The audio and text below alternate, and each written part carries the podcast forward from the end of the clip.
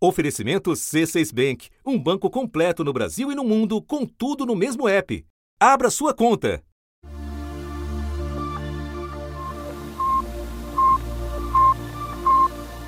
O nome dado ao primeiro satélite artificial do mundo batizou, mais de meio século depois, outro pioneirismo da Rússia.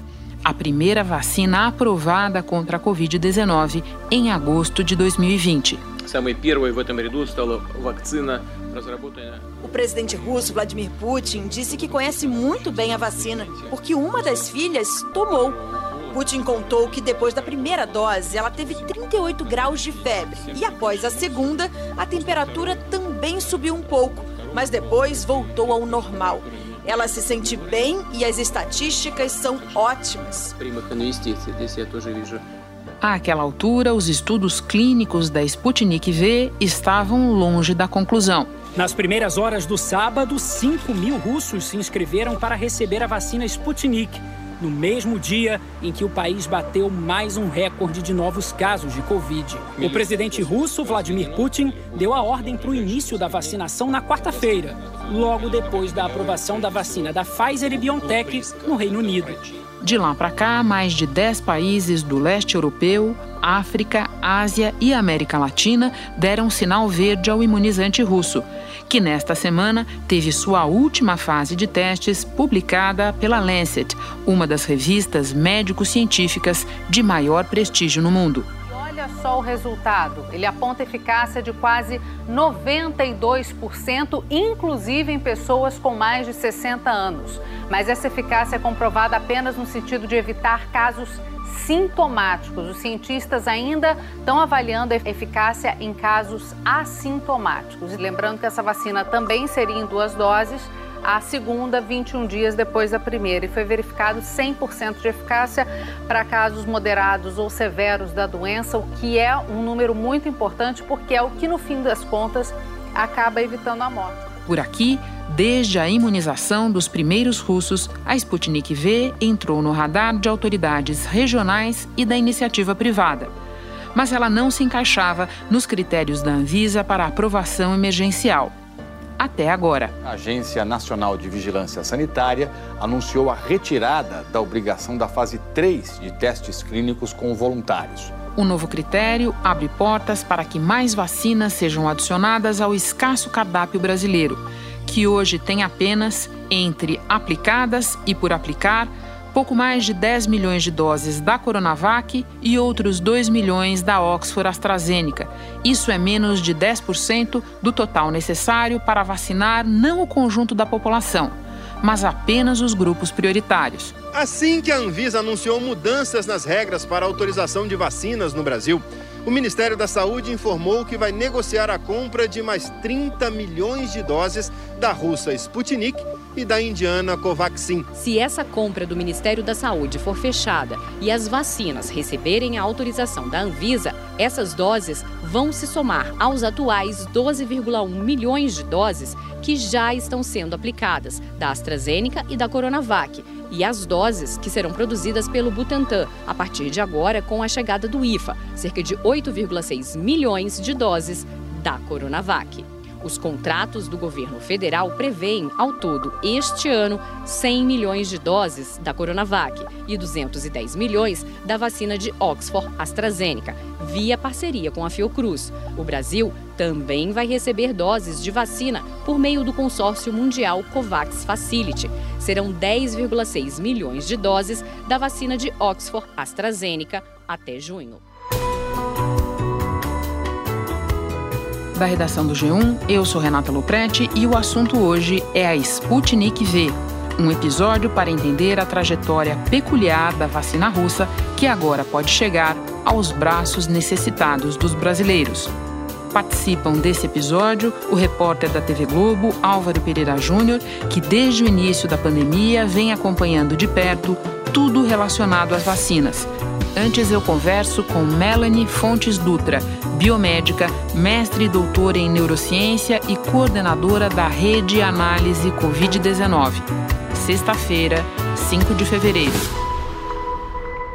Melanie, começando pelo básico, explica para nós qual é a tecnologia usada na Sputnik V. Bom, a Sputnik é uma vacina de vetor adenoviral, o que consiste então num sistema de entrega, vamos pensar assim, que o vetor adenoviral é como se fosse um entregador, que vai então levar uma mensagem para dentro das nossas células. Nessa mensagem, que vai ter então, por exemplo, o gene da proteína S, de algum componente ali da proteína spike, que é um ponto bem interessante do coronavírus para a gente montar uma resposta, a gente vai ter essa mensagem dentro desse gene, como se fosse um conjunto de instruções. Então, esse entregador vai mandar um conjunto de instruções para nossa célula, que a nossa célula, por sua vez, vai ler vai gerar as moléculas de acordo com essas instruções, para no fim ter a proteína. Essa proteína vai ser apresentada para o sistema imunológico para que ele faça o reconhecimento, e como se estudasse bem essa proteína para reconhecê-la e montar uma defesa específica contra ela, para usar, né, caso a pessoa se infecte com um coronavírus no futuro. A vacina russa usa um vírus de doença respiratória e informação genética do novo coronavírus. A Sputnik tem duas formas. A líquida deve ser conservada a 18 graus negativos. A liofilizada, uma versão desidratada, pode ser guardada num refrigerador comum. Então, esse sistema de entrega, que é o sistema por vetor adenoviral, é um sistema bem refinado, que está sendo usado por várias uh, farmacêuticas e instituições agora na Covid-19. A gente tem a Sputnik, a gente tem a CanSino, a AstraZeneca. Recentemente, a Sputnik se tornou a quarta vacina do mundo a ter os seus resultados de fase 3 publicados numa revista médico-científica, no caso a Lancet, de grande prestígio, o que significa que esses dados foram revisados e validados por outros cientistas. É nesses dados que eu quero que a gente se concentre agora. Para qual deles é mais importante olhar? Melanie? Com certeza o dado da eficácia é relevante, mas a gente não pode olhar para esse dado sozinho. A gente precisa se concentrar especialmente nos eventos os eventos obtidos dentro do grupo que foi vacinado e do grupo que recebeu o placebo. A gente também tem que olhar o perfil de segurança, entre outros aspectos. Mas olhando os eventos, a gente pode já ver que esse dado de eficácia é um dado muito promissor, mas ainda preliminar. 78 eventos é um número baixo de eventos para a gente já poder ter uma análise fechada de eficácia. E isso é bem verdade que no próprio artigo os autores deixam bem claro que eles vão expandir esses 20 mil participantes para 40 mil participantes. Então a gente vai observar mais eventos ao longo do tempo para consolidar esse valor de eficácia que já é muito promissor, já é um valor muito interessante para uma vacina de adenovírus como a deles. Além disso, a gente tem outros dados relevantes como desfechos secundários relacionados à prevenção de casos moderados a graves, fora o perfil de segurança que também é sempre importante olhar. Essa taxa de eficácia que foi divulgada, ela seria mesma do produto eventualmente utilizado pelo Brasil ou isso depende? Depende, depende porque ainda vai ter uma coleta de novos eventos, uma observação de novos eventos, daqui a pouco esse valor pode ser um pouco diferente, e daí esse conjunto de dados mais fechado é o que será enviado junto à nossa agência reguladora. De acordo com a Anvisa, para aprovar uma vacina vai ser preciso, por exemplo, acompanhar os participantes dos estudos para verificar a qualidade e a eficácia da vacina por pelo menos um ano apresentar os dados brutos dos estudos clínicos já feitos, demonstrar que os estudos foram feitos seguindo diretrizes internacionais, comprometer-se a concluir o desenvolvimento da vacina e pedir o registro sanitário no Brasil e relatar eventuais efeitos adversos com precisão e detalhes. Meses atrás, os estudos de fase 1 e de fase 2 foram criticados porque eles envolveram um número muito pequeno de pessoas, foram considerados mais limitados. Você está dizendo para nós que isso também aconteceu nos estudos mais avançados. De alguma maneira isso foi resolvido ou melhorado? O leigo não pode olhar e falar assim: bom, mas se ainda é limitado, por que está todo mundo tão animado com essa vacina? É que esse é o ponto. São pontos diferentes aqui. Quando eu falo que o dado é preliminar, não quer dizer que ele seja necessariamente limitado, porque essas investigações de análise interina, elas são descritas uh, no protocolo do projeto que é colocado ali no clinicaltrials.gov. Por exemplo, a própria Pfizer, quando fez as análises interinas do seu projeto, estipulou que teria em torno de 3 a 4 análises interinas, a primeira com 20 eventos, a segunda com 50. Então, se eles têm que conferir isso no clinical trials, mas se lá tiver constar que uma análise interina seria feita com cerca de 70 eventos, o dado não é limitado, porque a análise preliminar de 70 eventos foi feita com esses 78 eventos. Então é isso, a gente tem que saber a extensão que esse dado está nos levando. Então, ele é preliminar quando a gente pensa, por exemplo, de usar esse valor como um valor final. Não, ele não é um valor final, precisa se expandir, mas não quer dizer que ele seja incompleto. Quer dizer que dentro dessa análise com 78 eventos nós achamos isso. Ponto.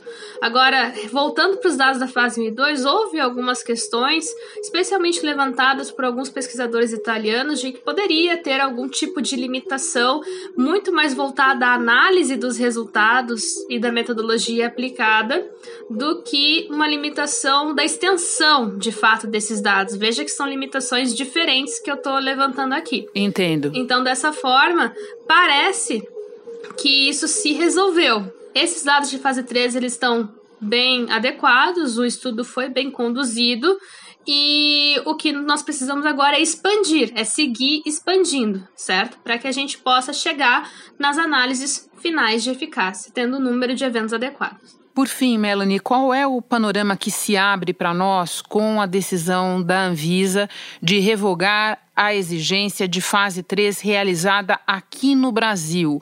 Essa decisão abre caminho para quais vacinas mais para nós? A revogação da necessidade de fazer um braço da fase 3 aqui no país nos abre possibilidade para vacinas que não foram desenvolvidas aqui no Brasil da fase 3 poderem entrar para uso emergencial, ampliando nossas possibilidades de obtenção de imunizantes. Vacinas como, por exemplo, Moderna, Novavax, Covaxin, a própria Sputnik, elas podem então agora ter uma possibilidade mais concreta, sem necessitar de realizar a fase 3 no país, para poder solicitar a aprovação de uso emergencial junto à Anvisa. Então, isso nos traz mais possibilidades de vacina sem a gente perder rigor na análise, porque a análise se mantém e, em alguns pontos, ela pode ser até ainda mais rigorosa, dado que, como a gente não vai ter dados específicos do Brasil, a gente vai buscar uma análise ainda mais rigorosa na diversidade, tanto geográfica, demográfica, de outros aspectos dos dados obtidos em outros países do mundo.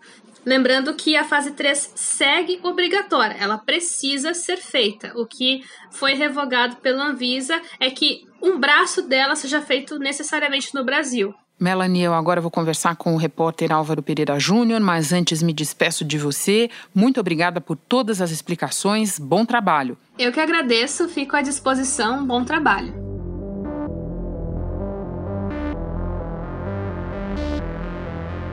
Álvaro, essa história é longa, a gente precisa encontrar um marco inicial. Eu te proponho que a gente comece por agosto do ano passado, quando a Rússia aprova o uso da Sputnik, mesmo com os testes ainda em fase inicial. É isso, eles aprovaram em agosto. É, a fase 1 e 2 do teste da Sputnik V não tinha sido publicado ainda e a fase 3 não tinha nem começado e já foi aprovada para uso. É, enfim, com aquelas justificativas ali de que era uma situação urgente, que a vacina, o próprio Putin disse que a vacina era segura e eficaz, mas eles não tinham números para provar isso. A Rússia se tornou o primeiro país a aprovar uma vacina contra a Covid-19 debaixo de uma desconfiança enorme da comunidade científica internacional.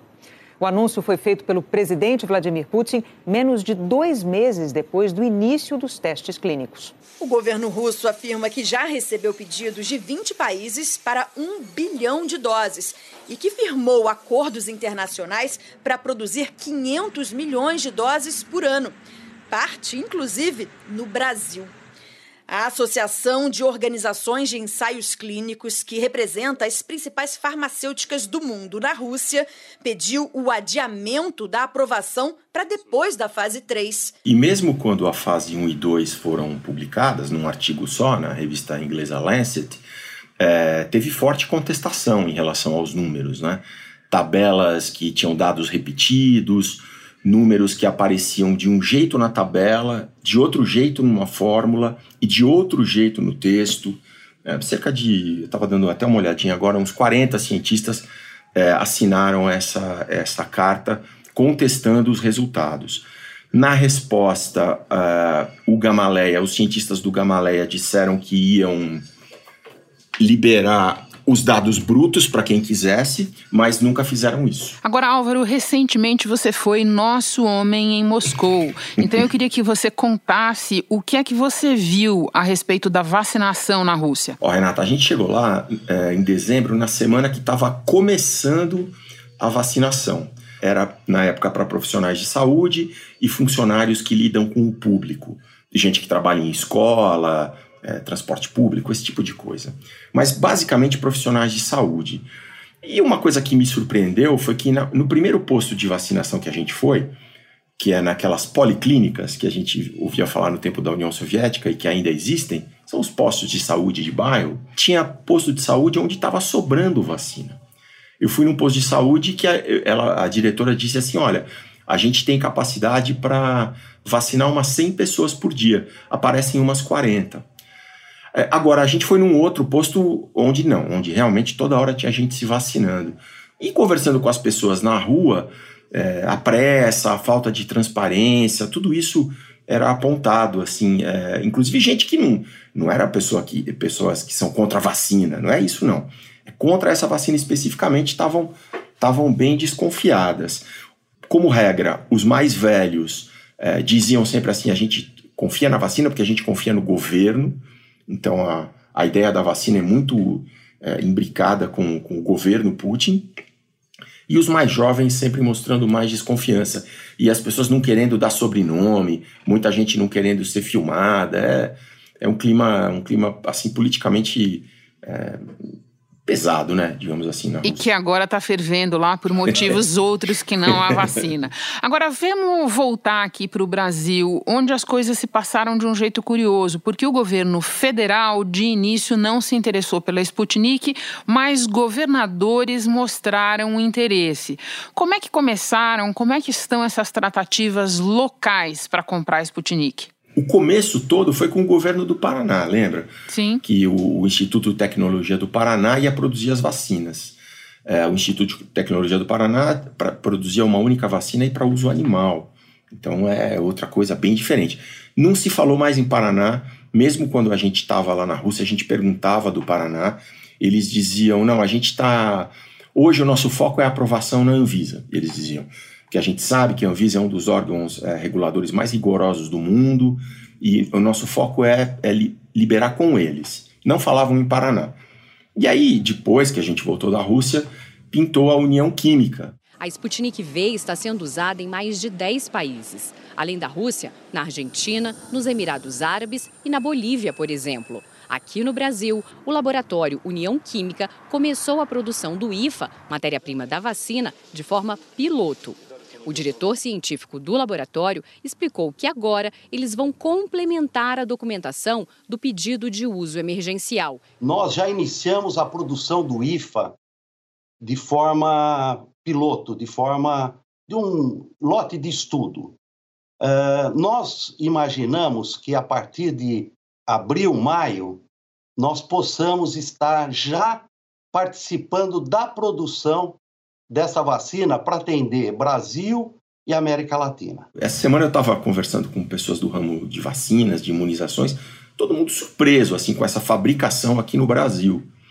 É, e especialmente, Renata, que são duas doses, né? A primeira dose é com um tipo de vetor, que é um adenovírus 26 chamado, segunda dose com outro tipo de vetor, que é o adenovírus 5.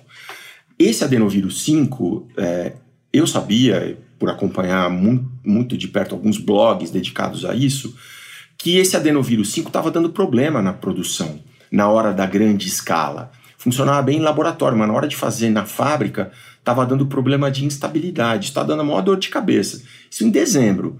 Aparentemente já resolveu a ponto de que até no Brasil vão fabricar. Eu gostaria de entender melhor o que, que vai acontecer aqui no Brasil estamos, estamos tentando apurar. Antes de te fazer mais uma pergunta sobre a União Química, eu só acrescento ao que você lembrou sobre o Paraná, o estado da Bahia, que esse sim fechou um acordo com o Fundo Soberano Russo para adquirir 50 milhões de doses da Sputnik e o governo da Bahia vem tentando se entender com o Supremo, porque é um, é, seria um outro caminho, né? não é o pleito nacional. Governador da Bahia, Rui Costa, do PT, celebrou a decisão da Anvisa.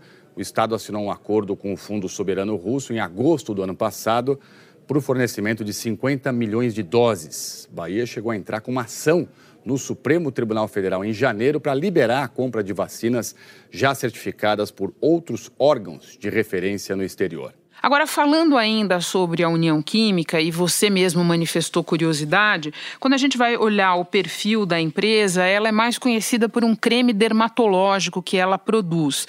Como é que funciona isso, Álvaro? Uma empresa pode, de uma hora para outra, estar preparada para produzir uma vacina contra o coronavírus? Olha, Renata, eu acho que não é, a não ser que eles já tivessem planos de fazer alguma coisa nessa área imunológica e vão aproveitar as instalações. Porque o tipo de reator é diferente, o tipo de segurança biológica com que você trabalha é diferente, o tipo de insumo com que você trabalha é diferente. Aí teria que dar uma olhada ali se na linha de produtos deles, além desse creme dermatológico, eles estavam planejando fazer alguma coisa nessa área de imunizações. E aí é, de algum modo teriam reaproveitado é, essas instalações, re, feito um repurposing, né? É, reaproveitamento mesmo das instalações. Você sabe que eu vi coisa parecida lá na Rússia. De que tipo? É, porque o pessoal do Gamaleia, assim, pouca gente é, atentou para isso e eu só fui aprender isso quando eu estava lá. O Gamaleia não produz a vacina. O Gamaleia tem uma pequena fábrica que produz quantidades insignificantes de vacina. É, o que o governo russo fez foi pegar laboratórios que fabricavam outras coisas e falar: ó, agora vocês vão fabricar vacina. Então, por exemplo, eu estive num laboratório que tinha uma especialidade completamente diferente. Eles, eles é uma empresa nova que fabrica medicamentos genéticos para doenças raras. Olha que coisa específica. Eles chamam de orphan diseases, né? De, é, doenças órfãs. Eu não conhecia essa expressão, conheci lá. E eles estavam, e a gente esteve numa fábrica dessa que estava fazendo justamente o que eu te falei o repurposing, estavam mexendo nas instalações, readaptando as instalações, aproveitando equipamentos que eles tinham e que não estavam sendo usados para agora começar a fabricar vacina. Tá, e só para terminar a nossa conversa sobre União Química, eu menciono aqui o aspecto político da discussão, porque quem promove essa vacina nos corredores em Brasília é o ex-deputado federal Rogério Rosso, que foi expoente do Centrão até a legislatura passada. Agora, Álvaro, você falou da Anvisa. Faz poucos dias que a agência, respondendo a um questionamento vindo do Supremo, disse que não podia liberar a Sputnik no Brasil porque, afinal de contas, essa vacina não tinha passado aqui pela fase final de testes clínicos. E, cerca de uma semana depois, a agência diz que, ok, dá para liberar a Sputnik mesmo sem esse pré-requisito. O que é que levou a essa mudança? Essa é a pergunta de um milhão de doses, né? Opa! Renata? é, a gente não sabe. É, eu, eu tive conversando com o pessoal da Anvisa há pouco tempo, é, em outros termos, né? É, em termos daquilo, daquilo que aconteceu quando da aprovação da, da vacina do Butantan e da vacina de Oxford, da Coronavac e da vacina de Oxford, que pareceu uma espécie de grito de independência da Anvisa. Né? Até o próprio é, presidente da Anvisa, que é um almirante bolsonarista, é, se manifestou ali de maneira a dizer: olha, nós estamos aqui seguindo a ciência, nós somos independentes. Confie na Anvisa. Confie nas vacinas que a Anvisa certifica. E quando elas estiverem ao seu alcance, vá e se vacine. E agora essa reviravolta que de novo é, nos transmite a ideia de alguma interferência política, né? Porque falaram até em, em soberania nacional é, uma semana atrás e agora é, derrubaram a, o pedido de, de fase 3 feita no Brasil. No entanto, Renata, eu já vim, vim, acompanhando vários cientistas que eu considero insuspeitos, que defendiam realmente que não precisava dessa exigência de fase 3 no Brasil. Então, talvez tenha até sido uma coisa boa do ponto de vista científico. Agora, por que ela foi feita, é, não está claro e espero aqui no, no trabalho que eu estou fazendo atualmente a gente conseguir esclarecer. Boa, minha última pergunta para você então é do ponto de vista sanitário. Lembrando que por enquanto o Brasil vacinou menos de 2% da sua população. Com esse quadro, como é que você vê a possibilidade de mais vacinas serem compradas pelo governo? E aí eu não estou falando mais só da Sputnik, mas também da indiana Covaxin. É, a Covaxin também é, é outra coisa, né, Renata? É, duas semanas atrás eu estava vendo na imprensa indiana que eles ainda estavam arregimentando, é, recrutando pessoas para fazer para fazer uma, uma fase 3, né? E, e ela é, é, uma vacina parecida com a Coronavac, é de vírus inativado. Agora pintou essa, essa notícia de que vai acontecer fase 3 do Instituto Albert Einstein, né, do Hospital Albert Einstein, que vai fazer a fase 3 aqui. Os testes com a vacina Covaxin devem começar aqui no Brasil agora no mês de março. E a expectativa é que esse teste dure de 45 a 90 dias. São testes de fase 3 que servem para avaliar a eficácia da vacina. Segundo o Instituto Albert Einstein, que é vinculado ao hospital, essa vacina ela precisa ser dada em duas doses, com uma diferença né, de 28 dias entre elas. A questão é o que comprar, né? Porque é o que tá vai a gente vai ficar com esse mercado, digamos. Estrangulado. É, e aí a gente. O que que tem, né? Aí tem a Sputnik, tem a Covaxin da Índia, tem a Oxford da AstraZeneca fabricada na Índia. Tem a da Moderna que ainda não compramos. A Moderna a gente não comprou, que não tem nem aprovação, porque também não teve fase 3 no Brasil. A Pfizer teve uma parte da fase 3 no Brasil, mas teve todos os problemas que a, que a gente sabe. Johnson Johnson, com bons resultados, é uma vacina parecida com a Sputnik, parecida com a de Oxford. Não, não vi nada, nenhuma mobilização do governo federal para comprar. Eu tenho a impressão que a gente está ficando com esse. com essa. Eu acho cruel, eu, acho, eu ia dizer série B, não, não é série B, né? Mas não é a, a ponta do mercado, aquilo que está sendo vendido para os Estados Unidos e para os países mais ricos da Europa. A gente está indo para um mercado é, que está que atende os países de renda média, digamos assim, como México, Brasil, Egito, Argélia.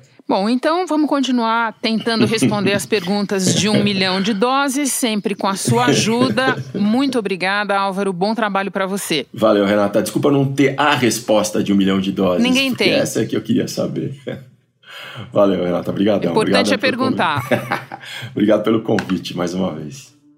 No início deste episódio, você ouviu o BIP do satélite Sputnik disponível no site da NASA. Este foi o assunto podcast diário do G1. De segunda a sexta, nós aprofundamos um tema relevante do noticiário em conversas com repórteres, especialistas e personagens da notícia. O assunto está disponível no G1 e também no Globoplay, no Google Podcasts, Apple Podcasts, Spotify, Castbox, Deezer, Amazon Music. Nas plataformas digitais de áudio dá para seguir a gente e assim não perder nenhum episódio. Comigo na equipe do podcast estão Mônica Mariotti, Isabel Seta, Glauco Araújo, Luiz Felipe Silva, Tiago Kazuroski e Giovanni Reginato. Eu sou Renata Loprete e fico por aqui. Até o próximo assunto.